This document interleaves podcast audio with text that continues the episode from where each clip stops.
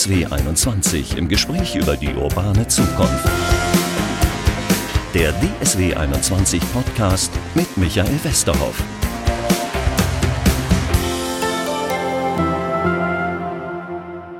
Hallo zu unserem Podcast. Ähm, heute muss ich am Anfang mal erzählen, wie ich überhaupt auf das Thema von heute gekommen bin. Ich habe so einen Werbespot im Fernsehen gesehen. Das war ein Werbespot für eine Krankenkasse und da taucht plötzlich so ein Handy mit einem Arzt drin auf. Also der spricht offenbar per FaceTime mit seinem Patienten. Ja, da habe ich mich gefragt, gibt's das wirklich schon?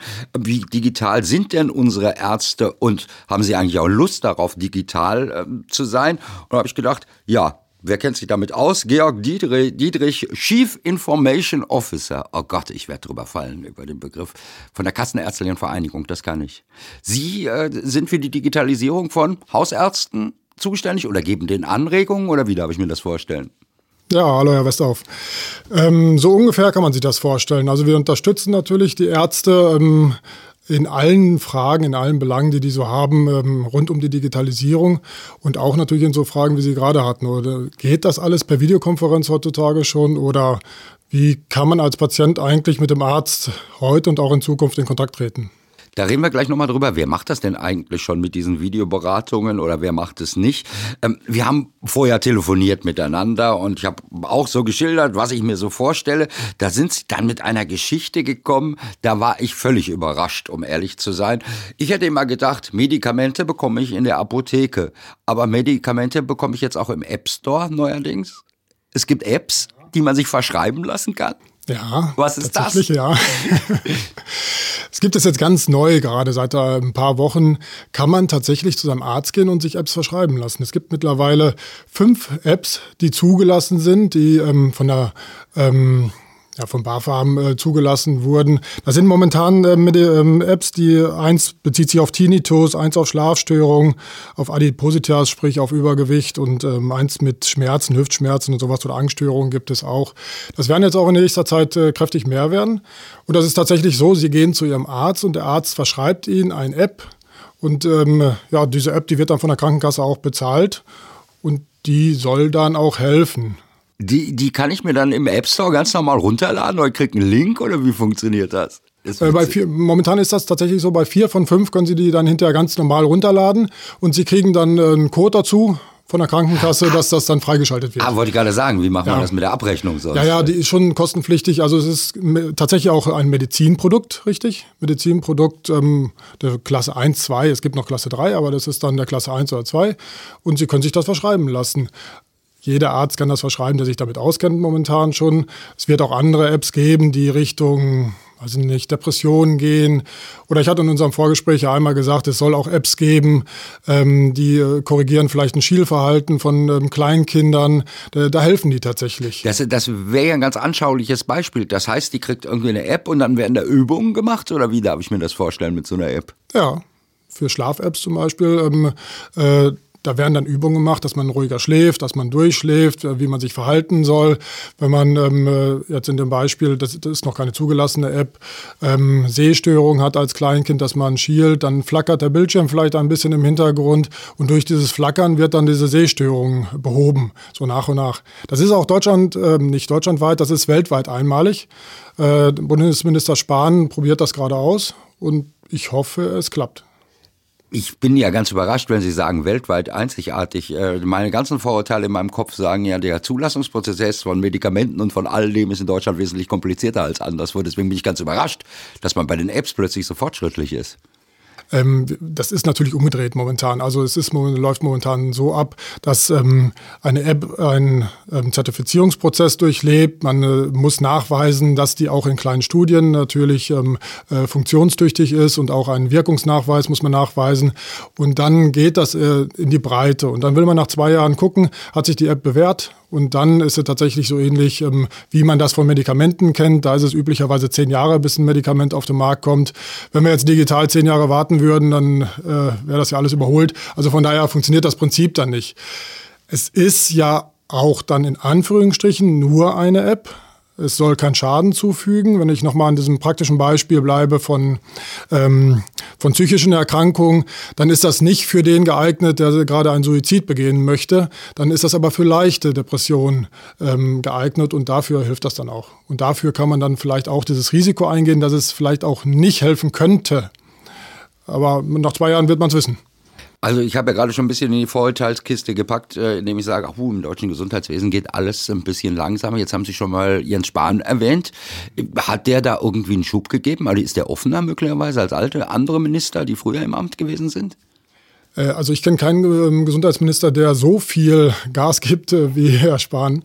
Ähm, für das Gesundheitswesen, vielleicht aus unserer Sicht, ich äh, vertrete ja dementsprechend dann niedergelassene Ärzte, äh, vielleicht zu viel. Es ist jetzt innerhalb von drei Jahren, äh, ist er, glaube ich, mittlerweile bei 30 neuen Gesetzen und Verordnungen angekommen. Das muss auch alles erstmal umgesetzt werden. Gleichwohl ist es aber auch gut, dass das Ganze mal gebündelt wird und dass das Ganze dann auch angetrieben wird. Man darf halt die Ärzte dabei nicht verlieren. Das ist, das ist manchmal so an der Grenze, dass man die verliert. Aus Patientensicht ist das natürlich sehr, sehr gut. Ja, da müssen wir auch noch mal drüber reden. Äh, Ärzte verlieren. Sie meinen, weil die nicht offen sind, weil die sagen, das überfordert mich jetzt langsam mit 30 neuen Gesetzen. Ich kann mir das alles gar nicht mehr merken. Kenne ich auch von einigen beruflichen Dingen, dass ich sage, jetzt ist aber gut. Ja, also man muss ja auch sehen, ähm, die Ärzte sind ja genauso wie jeder andere in der Bevölkerung, ähm, bilden den gleichen Durchschnitt ab wie alles, ähm, ja, wie, wie jeder von uns. Das heißt, wir haben Ärzte, jung oder alt, die sind digital affin, die finden das toll, die machen auch gerne mit. Wir haben aber auch genauso viele, die sagen, oh Mann, jetzt schon wieder irgendwas und ich habe doch nur noch ähm, zwei, drei Jahre, bis ich vielleicht in Rente gehe, muss ich das auch noch machen. Aber ich habe auch junge Ärzte, die sagen, ähm, äh, wir wollen das unbedingt. Ähm, äh, wir kennen einen Arzt, ähm, der wohnt im äh, Bereich Siegen, der ist so digital organisiert. Ähm, da sind die Sprechstundenhilfen schon meistens zu Hause und der macht alles mit denen über Videokonferenzsysteme. Und da sind dann nur noch, wirklich nur noch die, die er für den täglichen Ablauf braucht, die sind dann noch in der Praxis. Das ist ja auch schlau. Die klagen ja auch gerne darüber, äh, dass man so wenig kriegt von der Krankenkasse Geld. Da spart er sich jetzt wenigstens die Miete schon mal. Ja. Ist das so ein Gedanke dahinter? Ein, ein ökonomischer Gedanke oder ist es einfach nur, ja, ich will mal eine digitale Praxis haben? Nein, das, das sind natürlich ökonomische Gedanken. Also das eine ist sicherlich, ähm, wenn man ein bisschen Interesse daran hat, dass man ganz gerne auch die Prozesse ändern möchte. Ähm, ansonsten ist das auf jeden Fall im Gesundheitswesen auch ökonomisch geprägt. Das Gesundheitswesen steht immer unter Kostendruck und alles ähm, aus meiner persönlichen Sicht, alles was Richtung Digitalisierung geht, wird die Prozesse optimieren und wird dann auch die Kosten senken können. Wie darf ich mir denn so eine Arztpraxis der Zukunft vorstellen? Wie ein Fernsehstudio?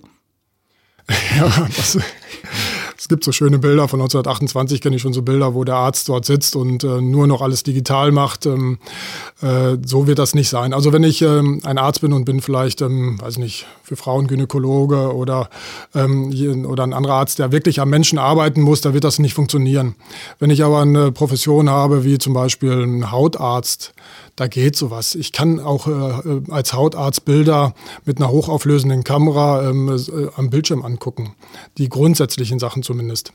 Das heißt, ich darf mir das wirklich so vorstellen, dann demnächst, äh, ich gehe nicht mehr zu meinem Hautarzt, wenn ich irgendeinen Ausschlag oder sowas habe, sondern äh, rufe den an per FaceTime oder WhatsApp oder was auch immer und zeige dann eben mit meiner Kamera die Wunde oder was?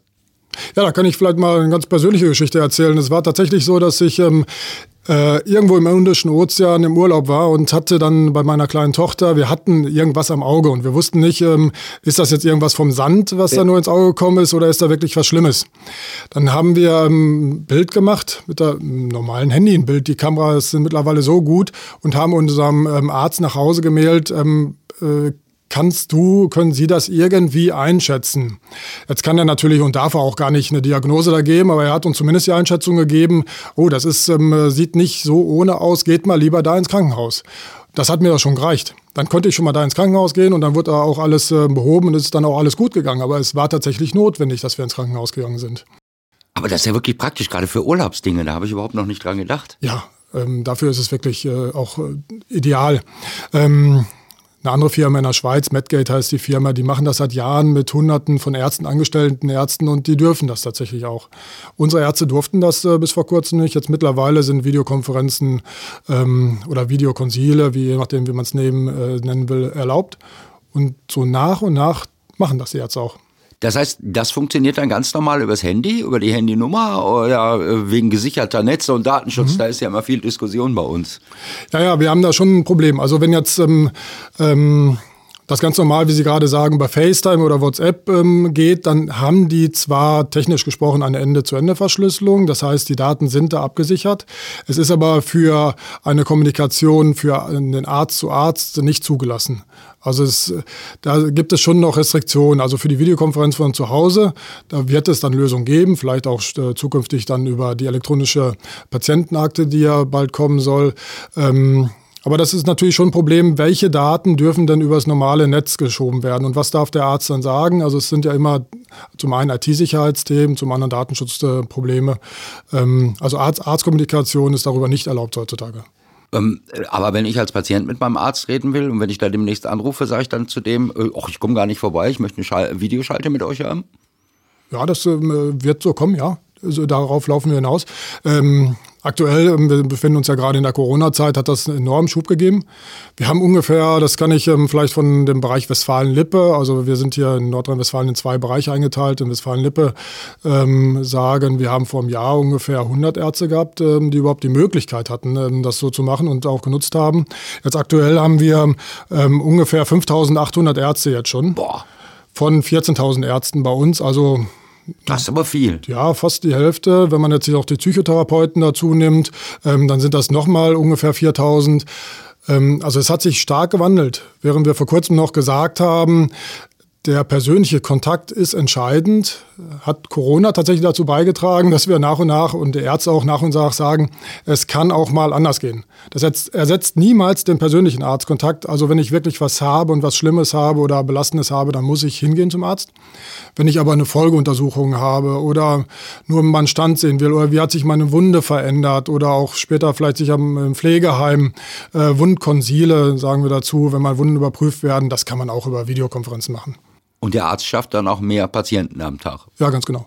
Also insofern ist das für den durchaus ein Vorteil. Das wird sich dann auch schnell für ihn erschließen, warum er das machen sollte, oder? Ja, da gehe ich von aus. Ähm, also die Zeit ähm, wird der Arzt dann sparen. Er braucht nicht mehr hinfahren. Ein Beispiel vom Pflegeheim von gerade. Er braucht nicht ins Pflegeheim fahren und die Zeit dafür aufwenden, sondern er kann dann vielleicht auch ähm, ja, eine MFA hinfahren und oder eine Pflegekraft hinfahren und sich das angucken. Und trotzdem ist der Arzt in der Verantwortung und der Arzt ähm, behält trotzdem dann den Überblick über alles, was ja dann auch wichtig ist. Ach so, ja, ach so würde das dann funktionieren. Er schickt seine möglicherweise auch Mitarbeiterin dann raus, äh, die weiß, wie man eine Kamera hält und worauf man sie halten muss. Und ja, solche, ja, ja, Entschuldigung, solche, ja. solche Konzepte gibt es tatsächlich auch oder solche Ansätze.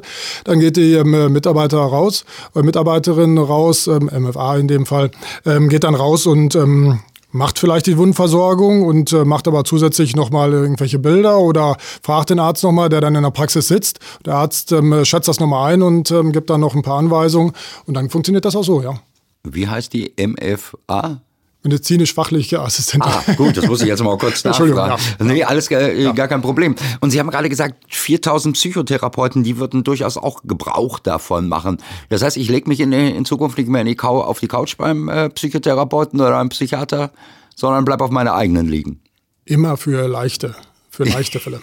ja, aber das gibt's schon. Das gibt es, ja. Ja, ja. Also ähm, gerade im Bereich der Psychotherapie ähm, äh, hat sich das durch Corona ganz, ganz stark gewandelt, weil da ja auch ein sehr enger Kontakt natürlich äh, sein muss, auch ein langer Kontakt ähm, sein muss. Ähm, man kann dadurch natürlich auch andere Zeiten erschließen. Man kann auch vielleicht mal in den Abendstunden, ähm, wenn vielleicht eine Depression mal stärker wird, jetzt gerade im Winter, ähm, kann man das äh, besser dann vielleicht mal aus dem ja, per Fern ja, ich würde mal sagen, per Fernwartung ja. kann man das vielleicht ähm, durchführen. Ähm, das, das gibt es tatsächlich. Also je nach Schwere, muss man immer dazu sagen. Also man braucht auch den persönlichen Kontakt und der äh, Psychotherapeut muss auch erstmal persönlich einschätzen, was ist das überhaupt für ein Mensch. Aber dann in Folgebehandlung gibt es das tatsächlich, ja. Äh, ich habe das zumindest bei Ärzten noch nicht mitgekriegt, kann natürlich an meinen Ärzten liegen, die das, dass die das aggressiv bewerben. Das heißt, ich als Patient sage am besten zur Sprechstundenhilfe, können wir das nicht auch online machen oder, oder was würden Sie da empfehlen?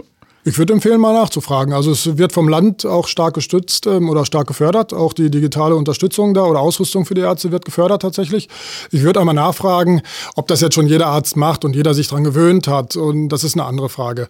Also wir sehen ja die aktuelle Situation, die ähm, Sprechstundenzimmer sind voll beim Arzt, äh, der muss es natürlich auch dazu kriegen oder zwischenkriegen. Und meistens macht das wahrscheinlich jetzt dann über die Mittagszeit, wo er normal keine Patienten vielleicht hat. Ähm, das sind Prozesse, die sich ändern müssen, aber es wird sich so nach und nach, wird sich das einstellen. Sie sind gerade wahnsinnig in der Umbruchphase, habe ich den Eindruck, als äh, Ärzte, als Kassenärztliche Vereinigung, als niedergelassen. Jetzt haben wir die Apps gehabt, jetzt haben wir die Kameras gehabt. Da passiert ja ganz viel. Äh, das Rezept kriege ich demnächst auch nicht mehr ausgedruckt, habe ich irgendwo gelesen. Ja, das Rezept ist auch sowas. Also das Rezept wird ähm, in der Testphase ab Mitte nächsten Jahres, sprich ab 1.7.2000, ähm, sagen wir nächstes Jahr 21 ähm, äh, und dann äh, final dann ab 1.1.22 tatsächlich digital zur Verfügung stehen. So der Plan, wenn sich da nichts verschiebt. Oftmals verschiebt sich im Gesundheitswesen so einiges. ähm, das wird dann so sein, dass Sie zu Ihrem Arzt gehen und dann ähm, das Rezept auf Ihr Handy kriegen wenn Sie kein Handy haben, haben Sie immer noch das Recht, das Ganze auf einem äh, neutralen Bogen, also auf einem weißen Papier ausgedruckt zu kriegen. Und dann gehen Sie in die Apotheke und halten dort Ihr Handy vor und das, äh, das Code, äh, der Code, ähm, ähm, der Strichcode wird dann äh, dementsprechend da gescannt und dann wieder eingelesen und dann kriegen Sie Ihr Rezept. Das heißt, wie darf ich mir das vorstellen? So, wer viel reist, der lässt sich häufig auch keine Bordkarten mehr ausdrucken, sondern lässt die sich aufs Handy schicken, hat denn die beim iPhone heißt es Wallet, ich weiß nicht genau, wie es beim Samsung heißt, äh, da wird es wahrscheinlich aber auch so eine Art Geldbörse geben.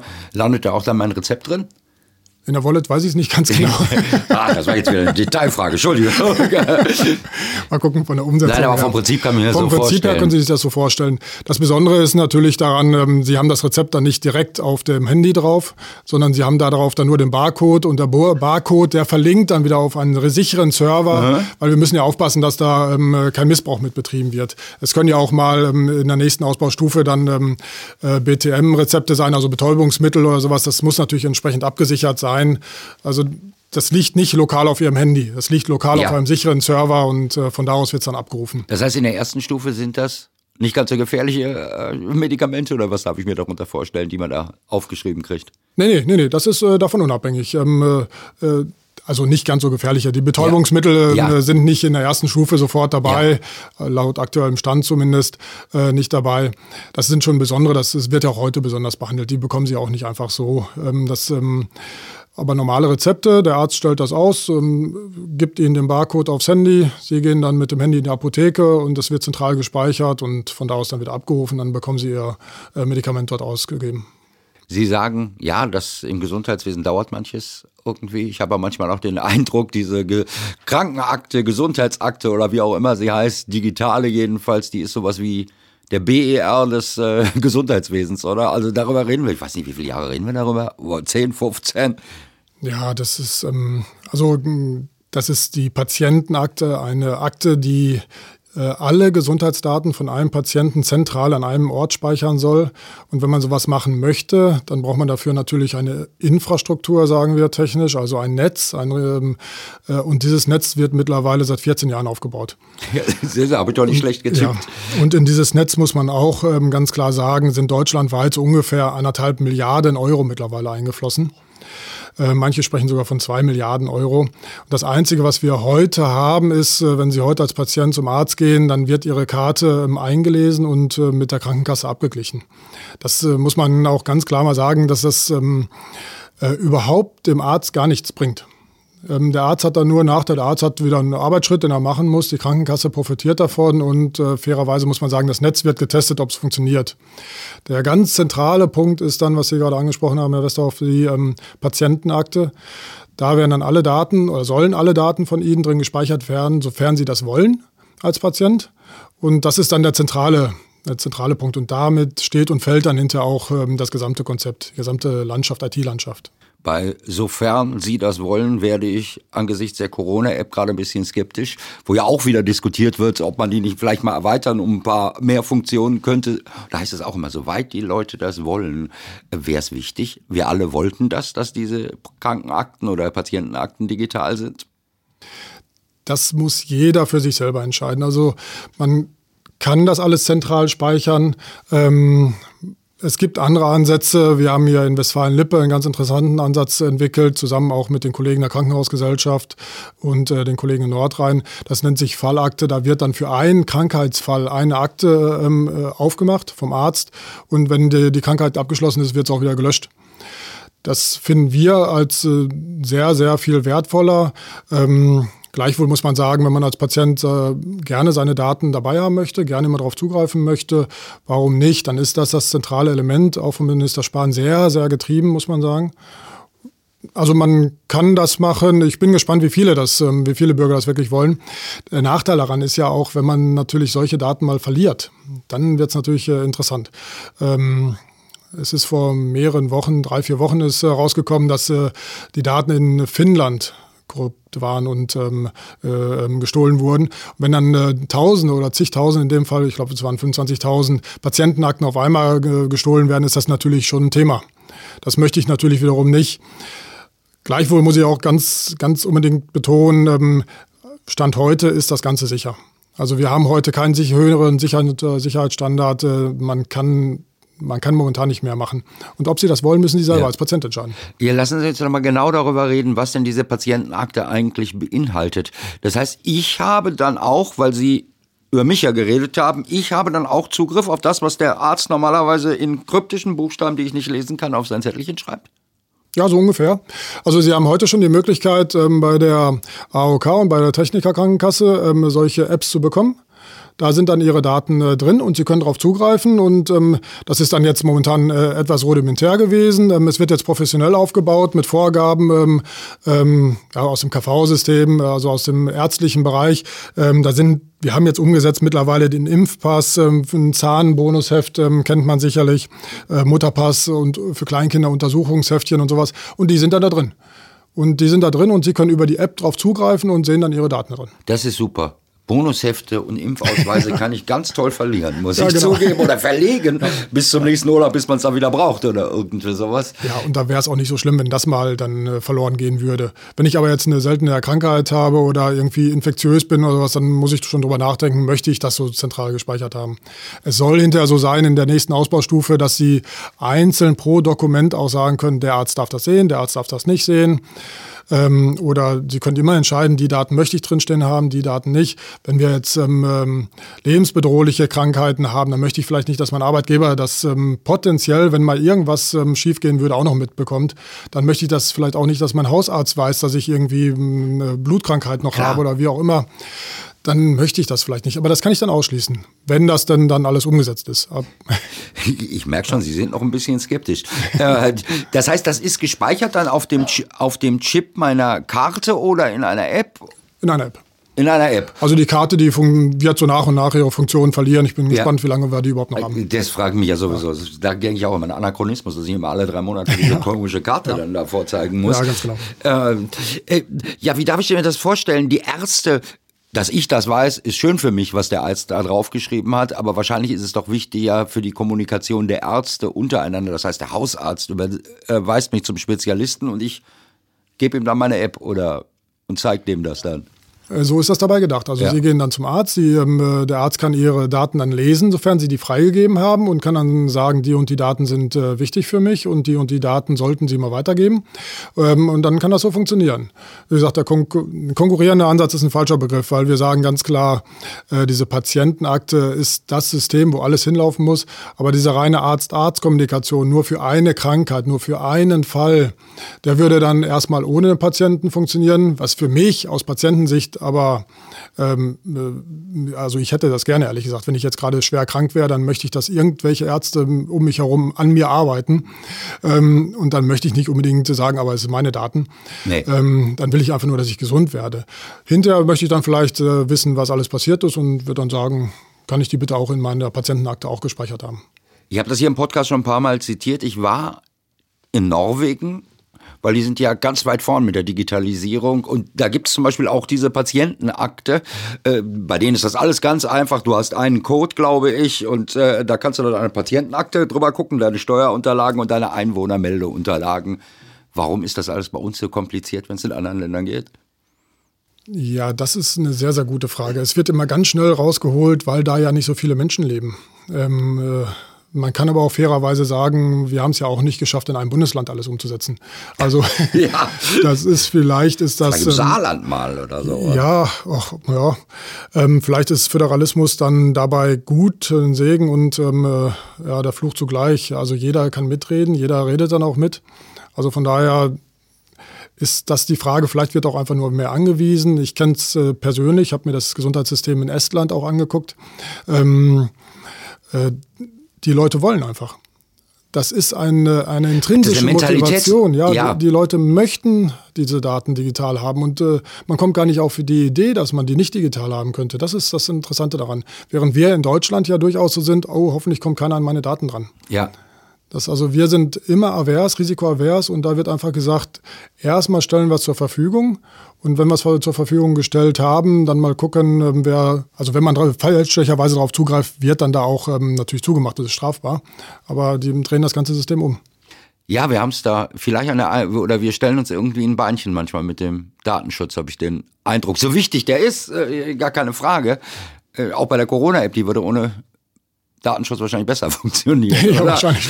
Also mit ein bisschen weniger. Ja. ja, und das Zweite, Sie haben es angedeutet, ist natürlich auch, dass Sie Ärzte mitnehmen müssen. Äh, bei, sind Sie da ähnlich skeptisch wie bei einer App oder sagen Sie, ja, das digitale Krankenakte oder Patientenakte, das würde mir auch das Leben erleichtern? Ähm, die Ärzte sind da durchaus ähm, gespalten. Also es äh, ist schon so, dass wir ganz profan wie bei jedem von uns, wenn irgendwas äh, Neues äh, entsteht, dann hat man natürlich erstmal Befürchtungen und äh, Ängste. Ähm, da arbeiten wir dran, dass wir das abbauen. Ganz konkret arbeiten wir daran bei uns in der Kassenärztlichen Vereinigung, ähm, dass wir eine digitale Arztpraxis aufbauen. Eine Die-Praxis haben wir es genannt. Mhm. Ähm, das sieht dann so aus, dass wir tatsächlich 70 Quadratmeter Raum aufgebaut haben. Es wird am 1.1. nächsten Jahres eröffnet. Ähm, nächste Tage sind wir auch schon fertig mit der gesamten Installation.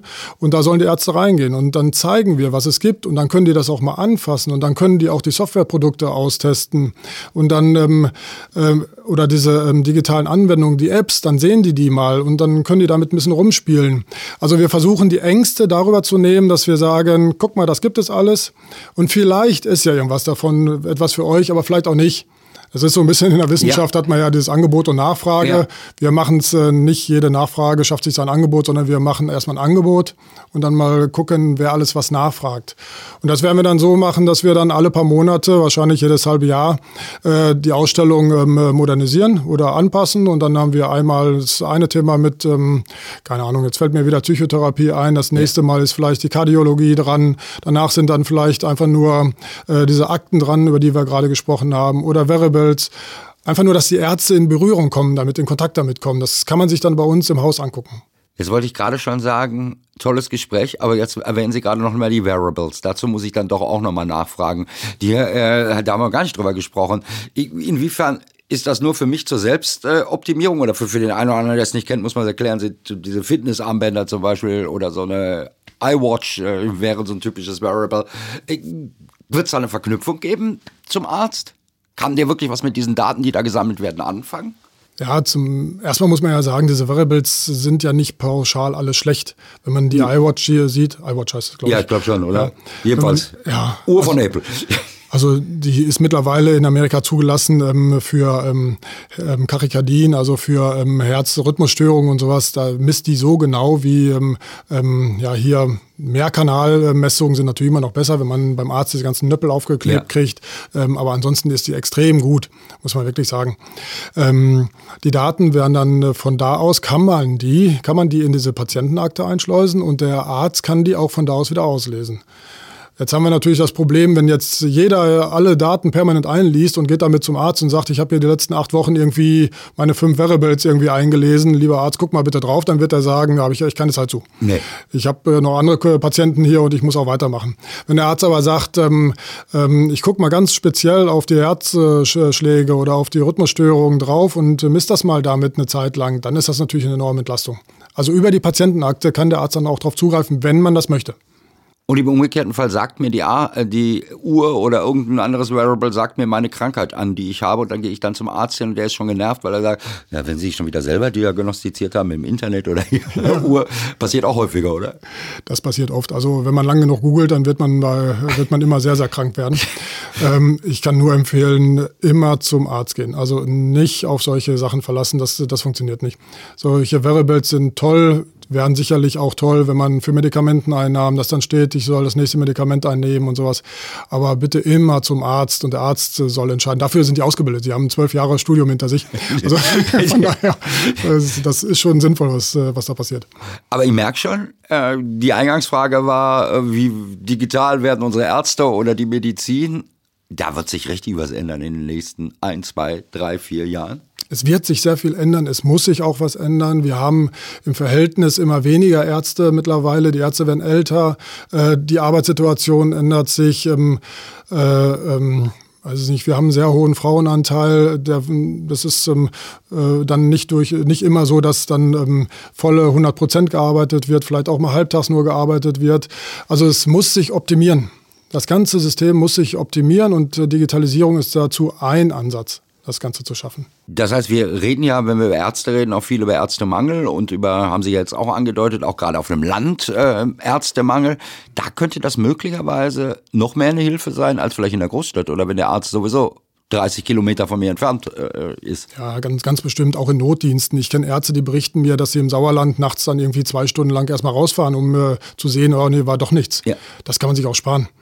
Ähm, wenn dann wirklich mal ein schlimmer Fall ist, dafür sind die Ärzte da und dafür können, da können die dann helfen. Das andere kann man dann durchaus auch digital machen.